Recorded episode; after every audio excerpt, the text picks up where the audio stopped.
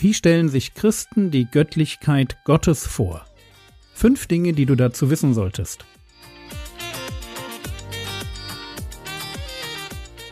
Theologie, die dich im Glauben wachsen lässt. Nachfolge praktisch. Dein geistlicher Impuls für den Tag. Mein Name ist Jürgen Fischer und wir starten heute mit Gottes Andersartigkeit. Wenn wir als Christen uns Gedanken über die Göttlichkeit Gottes machen, dann ist es ganz wichtig, dass wir am Anfang eines verstehen. Gott ist Gott und kein Mensch, auch kein Übermensch. Die vielleicht größte Gefahr, die uns Menschen beim Nachdenken über Gott passieren kann, ist die, dass wir ihn in unserem Denken irgendwie vermenschlichen. Und deswegen möchte ich mit Gottes Andersartigkeit beginnen. Wenn Mose dem biblischen Gott am Berg Horeb begegnet und ihn nach seinem Namen fragt, dann lautet die Antwort nicht Ich bin der Frühling, die Sonne oder die Fruchtbarkeit.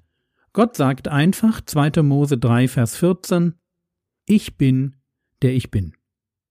Ja, da steht, da sprach Gott zu Mose Ich bin, der ich bin. Brutaler kann man Gottes Andersartigkeit vielleicht nicht auf den Punkt bringen. Ich bin. Alles andere ist abgeleitete Realität. Ohne Gottes Sein gibt es kein Sein. Aber er ist nicht die Schöpfung, sondern er ist. Er hat die Schöpfung geschaffen. Die Schöpfung ist Ausdruck seines Seins. Aber Gott selbst spielt, was sein Wesen betrifft, in einer anderen Liga als die Schöpfung. Er ist der Schöpfer. Ontologie. Ontologie ist die Lehre vom Sein. Wenn es darum geht, was man ist, dann ist ein Kieselstein etwas anderes als eine Narzisse. Eine Narzisse etwas anderes als ein Eichhörnchen und ein Eichhörnchen ist etwas anderes als ein Mensch. Ich erwarte von einem Stein nicht, dass er blüht, von einer Narzisse nicht, dass sie sich für den Winter einen Vorrat an Nüssen sammelt, von einem Eichhörnchen nicht, dass es eine Kunstgalerie eröffnet. Vom Kieselstein zum Menschen nimmt die Komplexität des Verhaltens und die Fähigkeit, Leben zu gestalten, zu. Mir geht es jetzt erst einmal nur darum, dass wir verstehen, dass es da klare Unterschiede gibt. Kieselstein, Narzisse, Eichhörnchen, Mensch. Ich kann als Mensch die Instinkte eines Eichhörnchens studieren und verstehen, aber nicht umgekehrt. Ich kann mich dem Eichhörnchen mitteilen, es zum Beispiel dazu bringen, dass es aus meiner Hand frisst. Aber ein Eichhörnchen wird nie in der Lage sein zu verstehen, was in meinem Kopf passiert, wenn ich eine Podcast-Episode schreibe. Jetzt zum eigentlichen Punkt. Wie ich mich dem Eichhörnchen in seiner Sprache mitteilen kann, aber das Eichhörnchen nie mich verstehen wird. So ist es auch mit Gott. Gott spielt als Wesen was sein Sein angeht, also das, was er ist, in der Liga Gott, nicht in der Liga Mensch. Wenn ich mich Gott nähere und anfange, über ihn nachzudenken, dann ist das so, als würde sich ein Eichhörnchen mit Quantenphysik beschäftigen. Das geht eigentlich nicht. Und wenn ich von der Andersartigkeit Gottes rede, dann meine ich nicht dass er keinen Launen unterworfen ist, nicht sündigt, dass er Unsterblichkeit besitzt, keinen Anfang und kein Ende hat oder allwissend und allgegenwärtig ist. All das glaube ich, weil Gott sich so offenbart hat. Aber seine Andersartigkeit ist mehr als nur eine Summe von Eigenschaften, die ihn zum Supermann machen. Ihr merkt schon, meine Sorge ist, dass wir ihn doch wieder vermenschlichen. Und deshalb ganz am Anfang der Hinweis, wir können Gott nicht denken.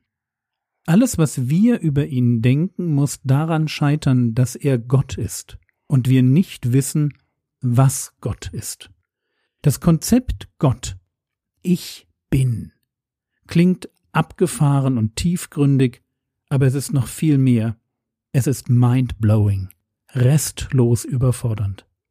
Das Geschöpf kann nicht den Schöpfer so wenig verstehen wie ein Gemälde die Malerin, die es gemalt hat.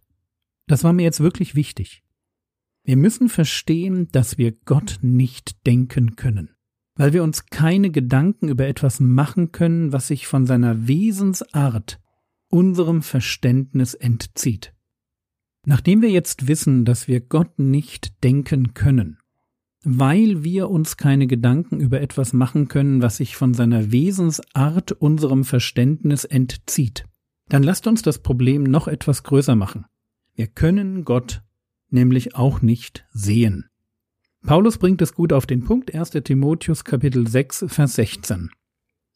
Gott, der allein Unsterblichkeit hat und ein unzugängliches Licht bewohnt, den keiner der Menschen gesehen hat, auch nicht sehen kann. Also Gott ist nicht nur der ganz andere, wir können ihn auch nicht sehen. Es gibt keine natürliche Schnittmenge.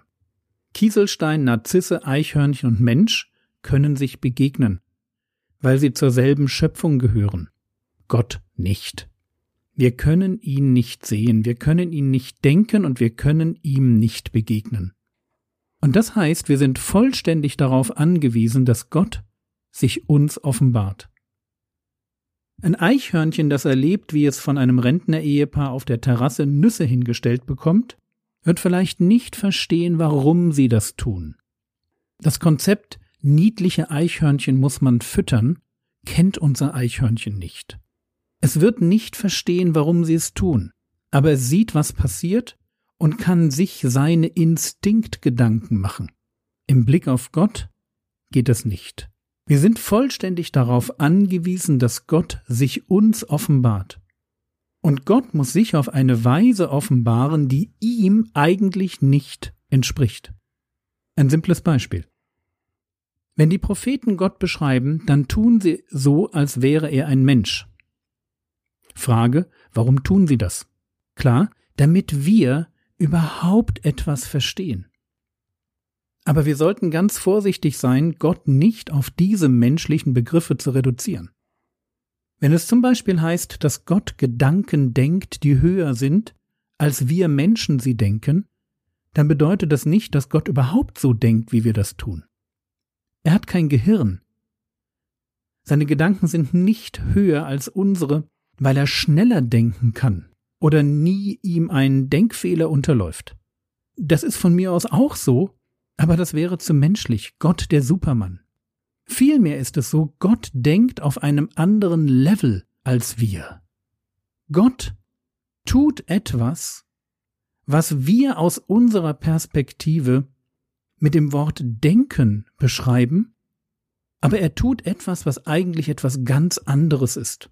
Nur dafür, für, das, was Gott eigentlich tut, haben wir keine Worte und kein Verständnis. Wenn du also das nächste Mal daran scheiterst, die Dreieinigkeit zu verstehen. Wie es sein kann, dass das Wort, das Gott spricht, Achtung, auch das ist natürlich kein Sprechen, wie wir es kennen, dass dieses gesprochene Wort, Gott das Wort, eine eigene Identität besitzt und Mensch werden kann? Wenn dich Themen wie Dreieinigkeit, Gottes Souveränität, seine Ewigkeit oder auch nur die Frage, warum Gott alles geschaffen hat, wenn dich das völlig durcheinander bringt, dann freu dich. Freu dich, weil du auf Gottes Andersartigkeit, seine Göttlichkeit gestoßen bist. Ein Gott, den ich denken kann, der mich nicht überfordert, der nur ein Mensch mal Superkräfte ist. Das ist nicht Gott. Das ist eine menschliche Einbildung, wie es im Reich der Religionen viele gibt. Aber es gibt auch ein Original. Es gibt den Ich bin der, von dem sich alle Realität ableitet, den, den wir nicht denken können, der sich uns aber offenbart hat, in der Schöpfung, in unserem Gewissen, in der Geschichte, in der Bibel und vor allem im Sohn, in unserem Herrn Jesus Christus. Gott hat sich uns zu erkennen gegeben, damit wir mit ihm eine Beziehung aufbauen können. Wir werden ihn vielleicht nie ganz durchschauen, weil er Gott ist und in alle Ewigkeit Gott bleibt. Aber wir dürfen in ihm unseren Vater und unseren Retter finden.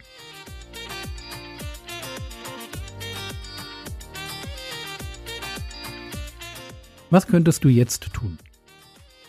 Du könntest dir die Frage stellen, ob Gott für dich eine Art Übermensch ist oder ob du schon verstanden hast, wie anders er im Hinblick auf seine Wesensart ist.